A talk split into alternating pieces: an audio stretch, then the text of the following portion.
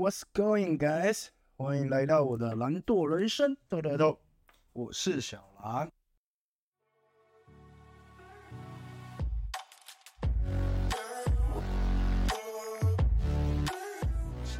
啊，呃，上一集我没有提到，我们今天要聊的主题是提案员 vs 业务。开始之前，我想要跟大家分享一下。我今天其实去参加一个很屌的 podcast，而且它是现场，有点像实境秀。其实它是我一个兄弟办的，它是那种呃办在饭店那种宴会厅，然后现场我估计因为有十五桌嘛，你一桌算十个人的话，也是有一百五十个人啊。那它就是一个现场的 podcast，那它的主题叫 open 呃 open。Open Vision，看突然有点结巴。Open Vision，然后那主题是说，因为他本身是一个沙龙的经营者，那这个 Podcast 的主题就是在说，为何他会成为经营者，为什么他当初会有这个想法，然后当了这个沙龙的老板，然后中间有分享他一些心路历程的故事，然后包括他与他的家人啊，那。他在经营他的店，因为他现在有三间店的。其实他超年轻的，我觉得真的超屌。因为我想一下哦，如果以他年纪来说，他也比我小哎，比我小两岁三岁吧。因为我今年要三十一嘛，我算三岁的话，看他二十八岁，然后现在有三间店嘛，超级屌。然后他的员工大概有二三十位，跑不掉吧？我个人是这样觉得。对，二三十位，应该有二三十位。好，那中间是聊他的故事，还有与他的家人。然后中间有一段他自己都讲到，你知道，真的真的是流眼泪，就是有点可能是有点受到感触吧，还有回想他这件事情，然后他与他家人的事情。对，那其实，在现场的我，其实也差点流，差点流眼泪，因为我坐最前面。其实我这样。我转过去就看到他，他也可以直接看到我，就是非常非常离那个离舞台非常近。但我硬汉的灵魂当下一直告诉我，不能掉眼泪，他妈掉眼泪是臭娘炮，你敢掉坑。所以我自己期许，就是未来我也能像我这个兄弟一样，有这样子的实力，然后可以做一个现场实景的百人 podcast show。我真的觉得是超级屌，那真的屌到掉转那种 B 八那个龙叮咚啊！哎，看有人知道这个吗？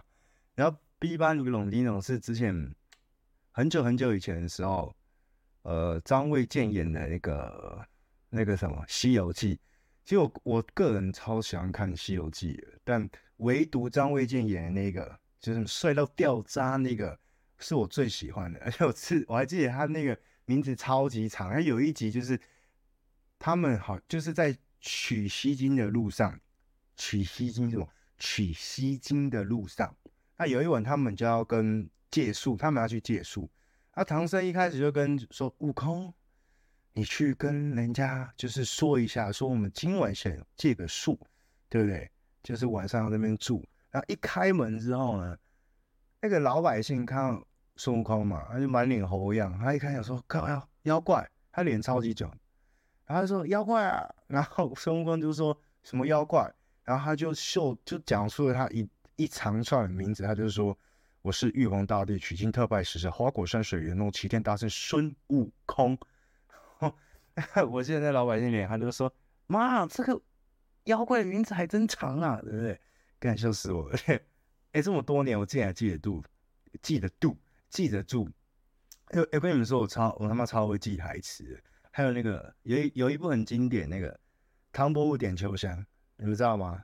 他不是有一幕在跟华夫人，他他不是拿那个那个什么蜡烛啊打那个椅子当打鼓的时候，他不是有念一个禀夫人，小人本住在苏州的城边，家中有屋又有田，生活乐无边。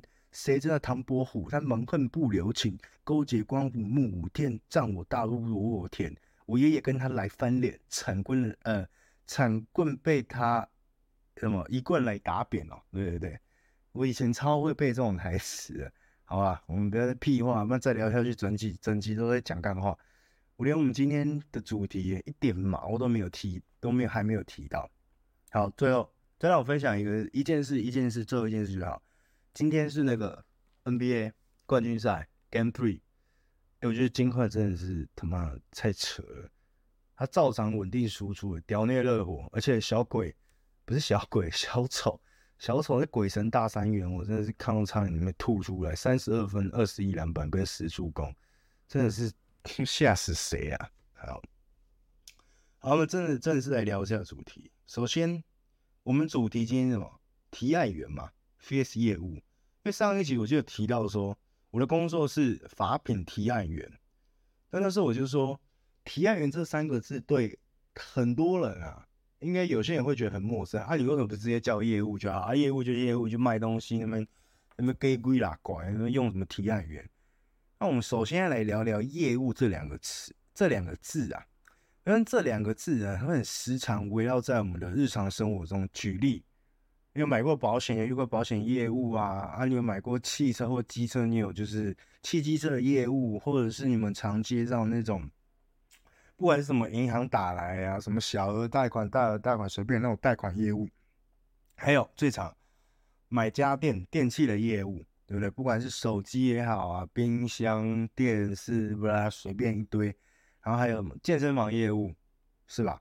还有直销业务，直销那么以前有那种健康食品，什么贺宝福啊，还是化妆品啊，什么就都有啦。那对，保健食品类的。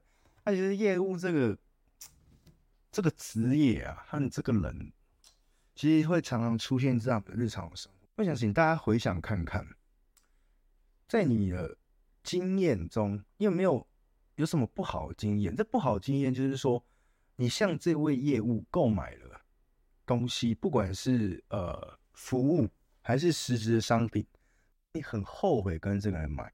要说，干，落这个机会，我真的他妈不会跟他买。我要看到他这种，这样揍他，你知道吗？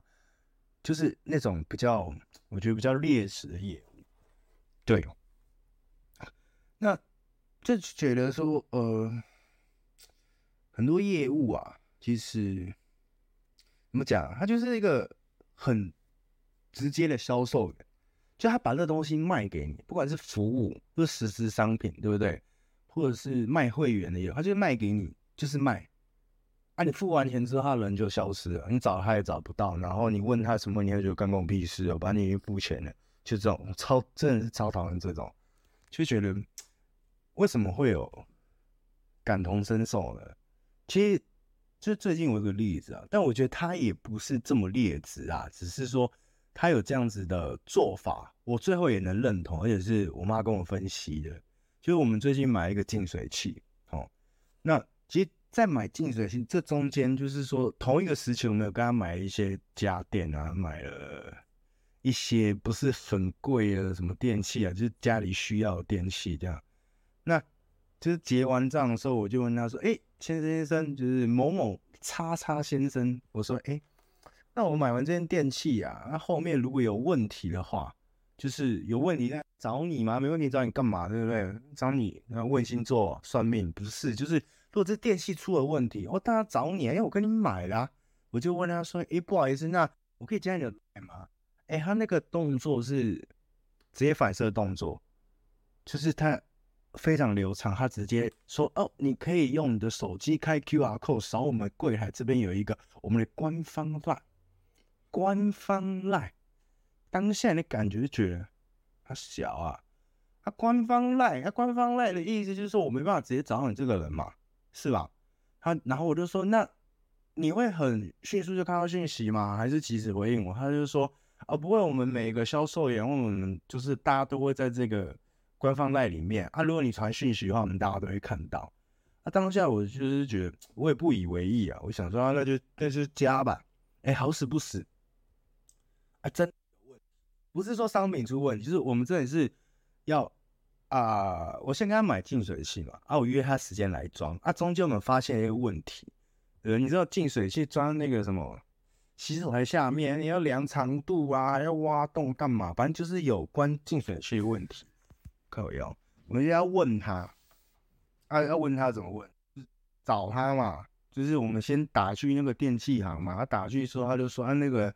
他不在啊，还有安诺啊，然后传赖，然后他当下又不肯马上回，那你说我是火象星座，感觉很急啊。哎，有事就想马上得到答案，马上立刻 right now 那种，就找不到人，我怎么会哑起来？他说干，哎，找不到你，我怎么解决问题？对不对？啊，我明天就要来装净水器了，哎，一个鬼影都没有。然后后来就打电话，然后他的同事干嘛转，反正转来转去，搞了一两个小时吧，他才回电。对，然后当下就就很赌了，啊，就跟我妈讲，你看。又找不到人，当初说叫我加官方赖，对不对？啊，我当时就觉得有点给他贴标签了，我觉得有点不好意思，是不是跟他说抱歉，我误会你了。经过我妈的开导之后，我终于知道说为什么你要这样做，我也能体恤你的辛苦。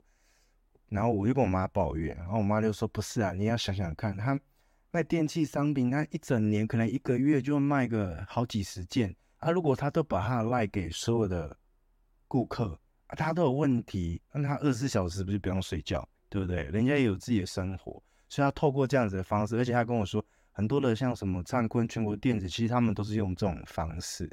然后我就觉得，哎，有同理心，没有同理心，将心比心，因为我本身也是做这样子性质的工作，然后思考之后觉得也没有错啦，他这样也没有错啊，所以后来我就比较能认同。那我要讲就是说，业务，如果你今天是要做业务，你不要就是把东西卖给别人，收了钱之后就好像直接从人间上消失，哦，跟蒸发一样，就感觉超差的，真的是找不到人做像业务的工作啊。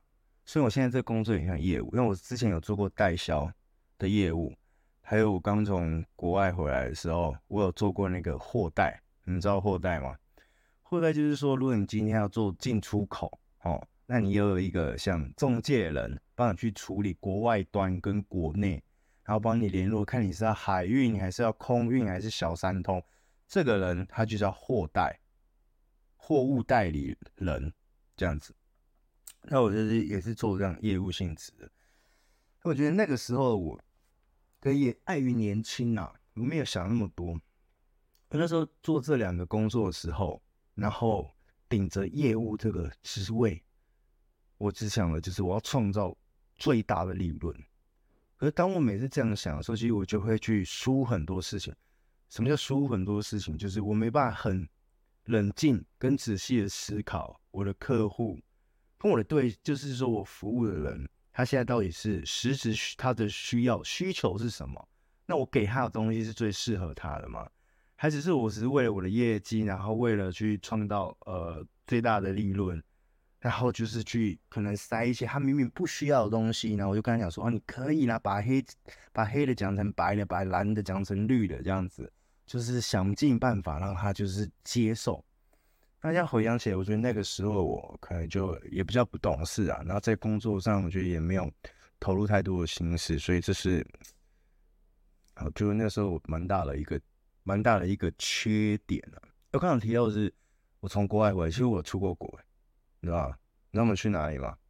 去那个 Vancouver 温哥华。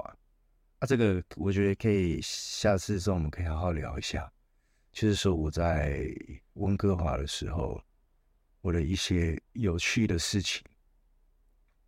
然后还有就是呃，我在加拿大四年的生活啦。然后其实最主要还有一个点就是说，呃。很多人会觉得，或是爸妈会觉得，把小孩送出国之后回来会必成大器，就回来看你可能会当什么 CEO，然后有什么国际观什么。我觉得不是这样子，好吗？这跟你去的地方、跟你选的学校，还有你跟什么人在一起，这有很大很大的关系。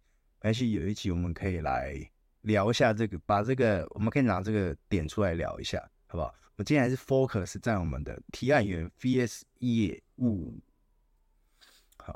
那提案员，何谓提案？提案这两个字大家不陌生嘛？就是我提案给你，我今天看到你的需求，我帮你整理出来，然后我提出一个方案最适合你的，那可以去协助到你，那我也去赚我应有的报酬。我们简单，我我称为有点像手续费，不管你卖东西也好或什么，那你今天卖这个东西给别人，然后那个人觉得说，哎，这东西是我需要的，或者是你卖给我的东西，我可以再去创造。别的利润或创造更大的利润，那我们两个之间就会达成一个共识，我们就比较心甘情愿的，对不对？做的工作就是有点像这样子。那我说我是发聘提案员，那沙龙最常遇到什么问题？就是可能没客人啊，设计师的业绩起不来，或者是他们缺乏教育，或者是他们缺乏市场的一些情报跟趋势这样子，然后或者是呃没有怎么讲符合他们店里风格的正确商品这样子。那我的角色呢，就是如果他今天缺什么，我就去协助他。比如说，呃，需要教育资源，那我就问他，你需要什么样的教育资源？看是染发的、烫发的、剪发的。那我就去找各种各个的师资，适合他们店里的师资，或是不管是我们的内部讲师，或是外聘讲师，然后介绍给他们，然后告诉，哎，觉得这个老师他身上拥有什么，他的技术是什么，他能给予你们店家什么样的价值？那我也很清楚的了解到你们现在的教育需求是什么。那我帮你们 match 之后呢，诶，你就会得到你想要的，就协助到你了，是吧？那可能像是刚刚提到，呃，设计师的业绩起不来，那设计师业绩起不来，我们就要去分析很多，是他的技术不到位，还是说他的客人找不进来？这种分两种。如果你技术不到位，那我就是用刚刚前面讲的，我的教育去填补，我去协助你的教育，然后去。呃，让你的教育，让你的技术去成长，成长之后，你就有更多的实力，然后可以去服务更多的客人，然后或者是针对你不同的技术项目去加强。那另外一种是，可能他不会去行销自己，他不会去行销自己，那我教你怎么，可能教你怎么经营 IG，怎么教你拍短影片，或者是现在很多人开始会做抖音，那我一样可以找，哎，就是有在经营。社社交媒体、社群软体的这些老师，然后来教你们，然后教你怎么操作，然后陪着你去检视，说，哎，你下来广告或你做这样子的行销动作，那对于你的新规客户，或是极客，或者是呃你的曝光率有没有能提高？那他再有跟他讲，商品适合你们店里的商品，什么叫适合你们店里的商品？你们可能会觉得啊，不是洗发精就是染膏就染膏，然后烫发药水烫发药水，不是是。可能这间店今天是比较年轻的造型的店，那我就要去介绍适合他们的造型产品。可能打个比方，可能年轻人他们喜欢的造型品就是比较有感、比较强的，可能吃起来不不管是有光泽度啊，或者是湿润感，或是它的粘性就是比较强。那我觉得要找这类的商品介绍给他们，然后教他们怎么使用，这样子，然后给他们一个正确的方向。对，这就是我们提案员在做的工作。就当提案员，这已经算是迈入第四年。其实这将近四年当中，我老板常常会一直跟我讲个故事。他说：“如果你今天只是一个，他说你是一个销售超级强的业务，你不管怎么样都可以把东西卖出去。”他说：“你就想象这边前面你眼前一个水瓶，哦，你把你把盖子打开了，把盖子打开的意思就是可能你认识这个人，或是你切进去这个店家了。”你让他认识你的商品，但你就要开始倒水，开始倒水就是你可能一直卖他商品，一直塞塞东西给他，一直塞一直塞。那水总会有满的一天嘛？啊，如果满了，那水怎么办？你继续倒会怎么样？啊，就就倒出来啊，对不对？它就会，但是它就满出来，会流的地上都是。但是啊，你还是想赚钱，你就会你，但是你会。不顾他说已经满出来，但是你会一直倒，一直倒，一直倒，一直倒，那水就满出来，越来越多，越来越多。他说：“那我们提案角色是什么？我不止帮他倒水，而且是让他心甘情愿的，呃，让我为他倒水。但是我的底部呢，我会想办法去帮他开一个口，让他把水流掉。那这样我的水才可以一直倒啊。那这这样才是一个良性循环。你们这样能理解的故事吗？虽然我觉得我讲起来好像有点。”有点有点听起来不知道在公很小，但是基本上我的意思就是这样，就是我倒水给你，那我也会教你怎么把水流掉，那我们两个之间的关系才会是健康的，是吧？那我们这样才能长久下去。我们知道比气场嘛。好，那提案呢？那我觉得提案就是，嗯，因为我刚刚讲到是提出一个有效的方案，然后让。提供给你，然后让参考，然后或者是协助你怎么去执行。但我现在常常会发现，我们之前最近就是这几年，我们有一个新的词出来，叫“提案渣男”。何谓提案渣男？因为提案很简单，当你熟悉了这个产业，熟悉你店里的商品，然后或者是说你对于你的客户习性或他们的需求，你都很了若指掌的时候。提案对你来说真的不难，你只要有系统的规划出来，不管是复杂的、简单的、短期、中期、长期，都可以都可以成为一个提案。那提案渣男就是我的提案是非常非常的漂亮，非常非常完整，也非常非常的专业。可是好像这个东西我丢出去之后，就是好像就没有了事。那我觉得那不是，其实也是变相的一种。很劣质的业务，是吧？就是我，我给你这个提案，那你开始执行之后啊，我人就跑了，就就很像你把到一个女生之后啊，你没有新鲜，对吧？随便你啊，这样子。所以我们称之称之为这提案渣男。提案很简单，也没有什么真的很很屌的提案，或是说很烂的提案。对我来说，只要你提出的方案能有效的协助店家，而且店家也愿意尝试，然后你陪着他尝试。对我来说，这个就是成功的提案。只是说每一个提案，你当初设计的初衷，或者是说出发点会有所不同，方向会有所不同而已。那你是要一直陪着店家执行下去，到最后开花结果，我觉得这才是最重要的。那这中间你们遇一定会遇到很多困难，会遇到很多挫折。那你怎么在从这个挫折跟困难中，再提出更有效的提案，然后再去协助他们，然后再帮助他们化解，然后最后让他们得到他们想要的结果。我觉得这个东西才是一个完整跟正常的提案员该做的事情，是吧？那这边我觉得可以分享一个例子，就是我有服务一个店家，他在疫情期间的时候，嗯，要讲到店家的性质吗？因为不讲会有点讲不下去。他是男士理发厅，我不讲店名，我们为了就是要保障别人隐私。它是一个男士理发厅，我们英文称之为 barber shop。那 barber shop 大家都知道，就是以剪发为主，是吧？像国外那种男生进去就是剪头发，然后有修容。我不知道你们在国外的时候有没有看过那种国外的 barber shop，就是那个男生进去他剪完头，那可能他的椅子就会把他。有点那种躺平，然后会敷热毛巾，然后帮他做修容，啊，可能修眉毛也好，修胡子也好，或甚至敷脸，然后做个微按摩这样子。那在台湾的 barber 也是有这种服务，可是比例比较没那么高的原因是，国外满街都是那么络腮胡，跟那个 James Harden 一样，那个胡须张的那络腮胡。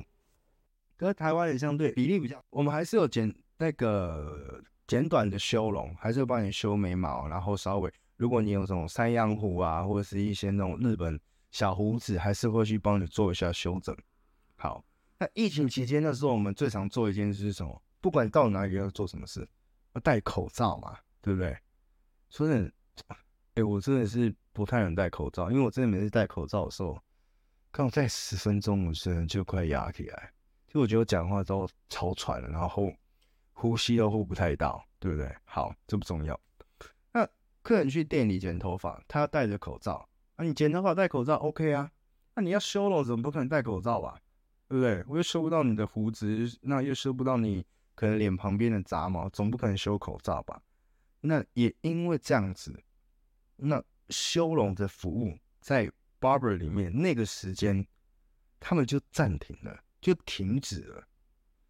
那停止之后，可是疫情期间，大家还是要吃饭生活啊，是吧？他不可能因为说，我打个比方好了，他可能剪一次头八百块，他修容的服务通常都是送的，就是说，哦，你你花八百块来剪头发，然后我的修容服务我是一个 bonus 给你，其实他可做可不做，可是在一个服务的道德里面。跟一个消费者的观点里，是我每次来，我每次花八百块来，你都会帮我剪剪头发，剪完之后会帮我做修容。那现在疫情，我知道我戴口罩，所以你没办法帮我做修容。可是你收我钱是一样八百块，你不会因为这样子你就少收我两百，不会嘛？那是不是有些消费者心里就会产生觉得说，哎，好像有一点差别，是吧？但是那这个时候我角色就很重要了，所以我在那个时候跟他们提出一个东西是，你要不要去做投屏？我们把，因为脸嘛，那脸既然戴口罩没关系啊，我把另外一项服务移到我的头顶上面，而且这个东西是可以多收钱的。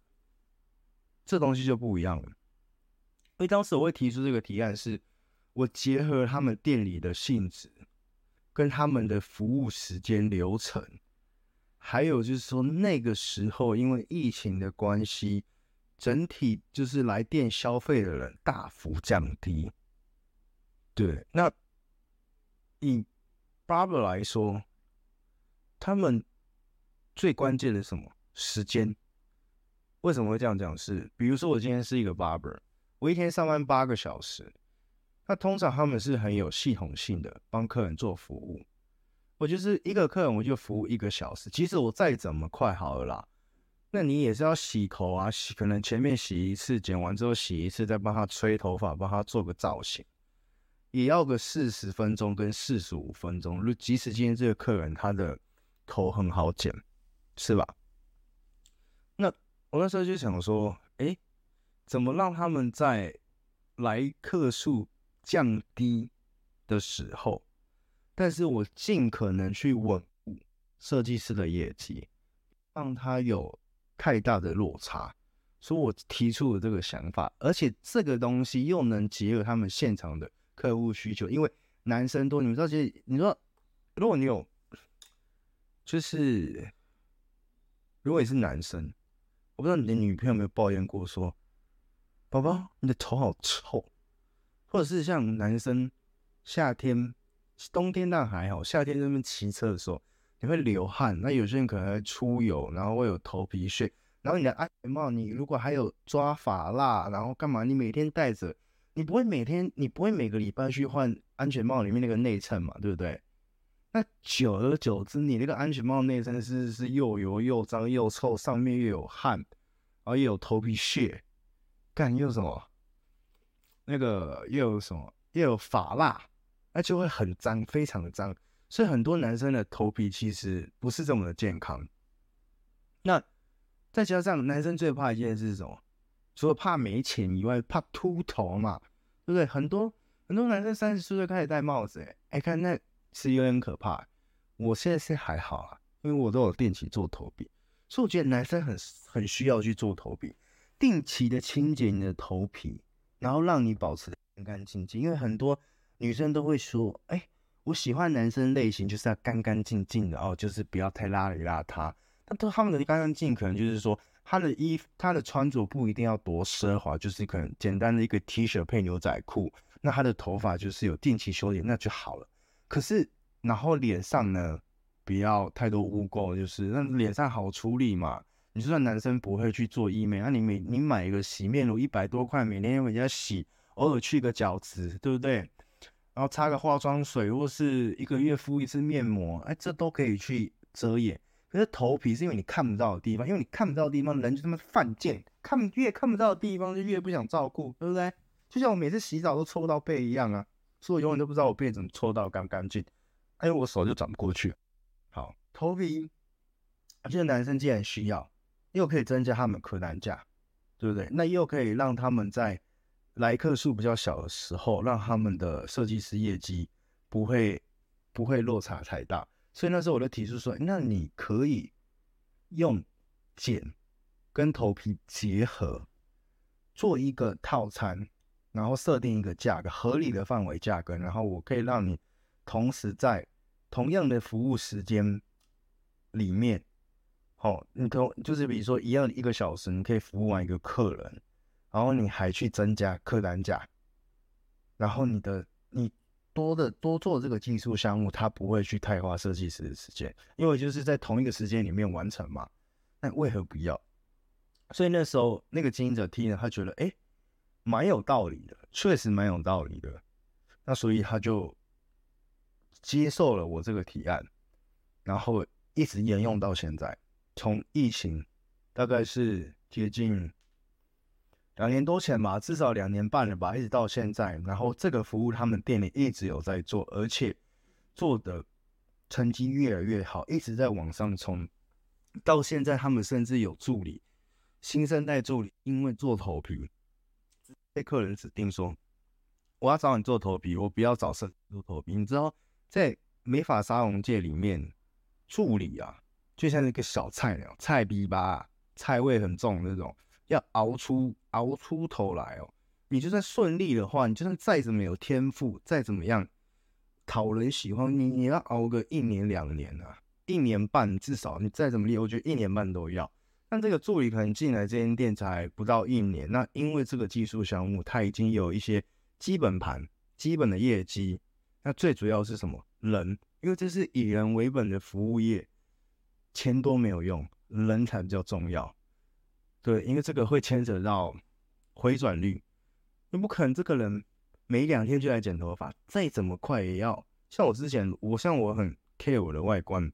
care 我的头发，因为我做这个产业的，我头发也不是那种特长的，也不是要剪就是多奇特，可是我也是几乎最短我也要两周或两周半或甚至三周才回去一次，很少，几乎没有那种一周剪一次的啦，对不对？所以对于那个助理，他要去怎么累积客数，就是用这个头皮。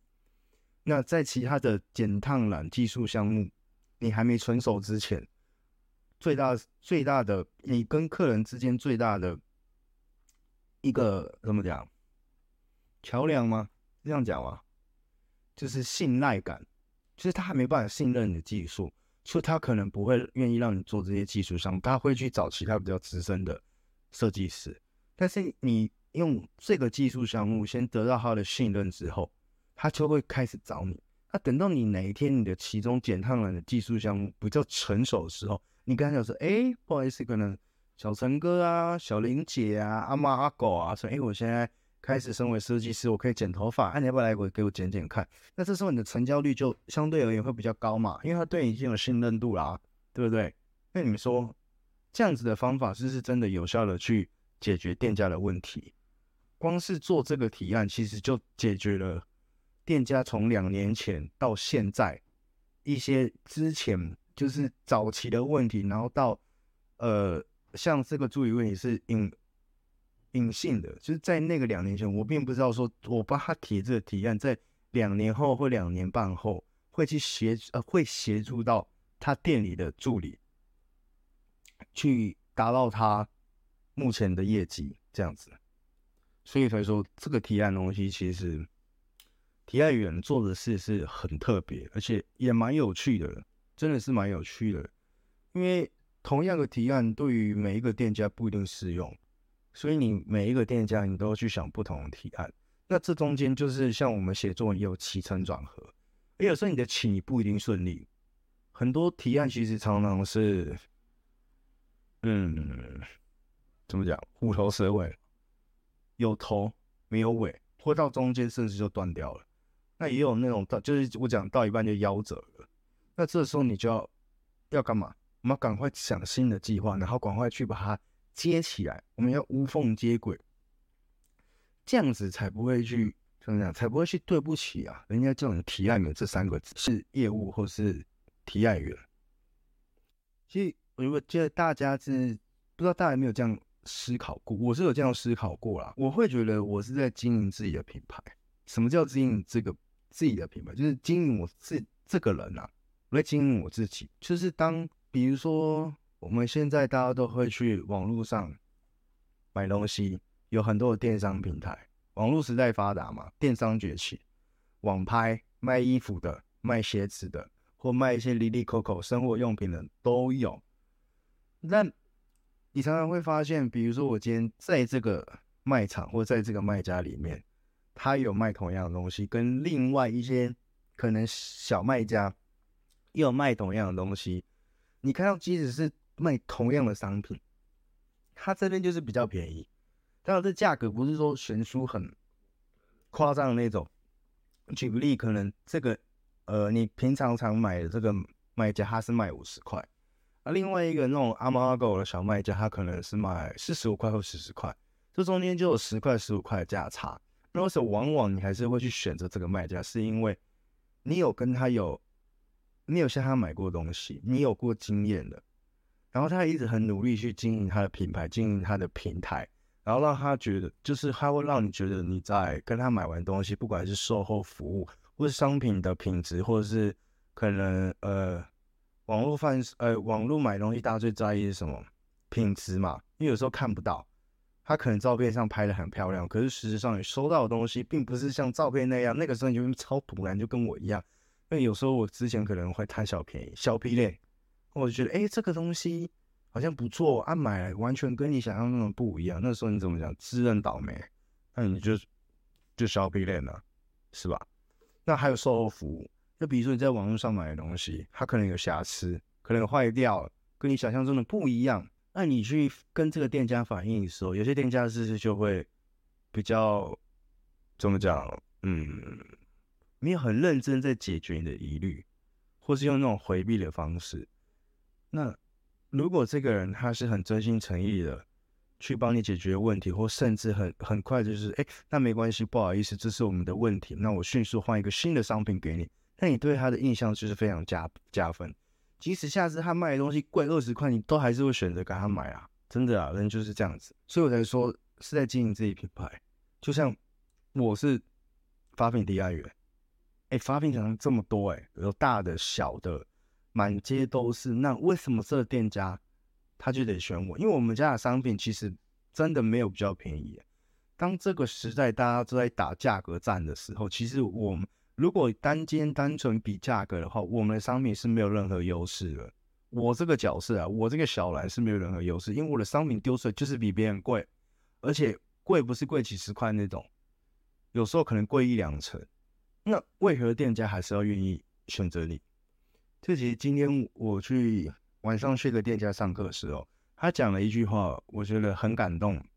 他说：“哎，你知道为什么我会用你们家的商品吗？”他说：“我是对的。”他说：“是因为你，我才选择跟你们公司合作。”我当下一听到，真的就是觉得这一切的辛苦，我觉得都很值得。因为这个店家其实从去年我就开始努力，想要跟他们合作，这样子，然后想要去。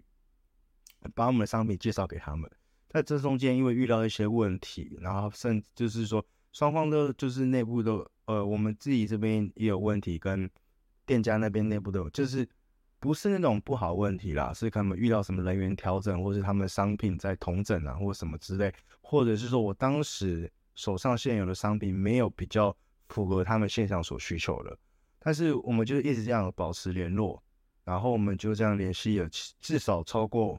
六七个月，到近期我们又重新比较更密切联系上，对，那他也愿意就是说，哎，时间到了，那让我们去帮他们上课，然后很完整的介绍我们家的商品。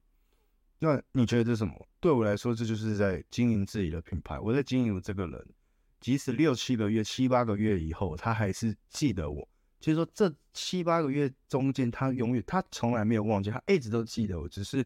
那个时候味道跟那个时机点还没有到，是吧？因为我得到他的信任，那所以他也相信我给予他的价值绝对可以远远超过他向我购买商品的价值。对我来说，这种隐形的价值才是最珍贵的。好，我觉得差不多可以。今天其实聊这个比较无趣一点，但就是还是想跟大家分享分享一下。到底这两者有什么差别？但如果我觉得你是一个很有想法的，不管是业务提案员，那其实对你们来说，提案员跟业务之间就没有什么差别。因为如果你的出发点永远是为你的客户着想，先找到他所想要的，把利润永远放到最后，别人的需求永远是为首要条件的时候，那我觉得你不管今天是叫提案员、叫业务、叫销售人员。那你都是最成功的，哇！总结其实没什么总结的，总结就是，只要你服务的对象是人呐、啊，以人为本，我们就要以人为出发点，以对方的需求和适合他的东西为出发点，对不对？在厉害的销售员或业务或者是提案员，不是你多会讲和拥有千变万化的话术，而是那颗真诚、愿意为对方着想的心。这边有八个字，我觉得可以送给你们。就其实这是我从一个地方得到的。它其实完整的话有四句啊，那我觉得今天可以先跟大家分享两句，然后总共八个字：对人以和，对事以真。这八个字送给各位，呃，这八个字送给各位观众。那我们今天就差不多到这边啦，我们各位下次再见，八八六。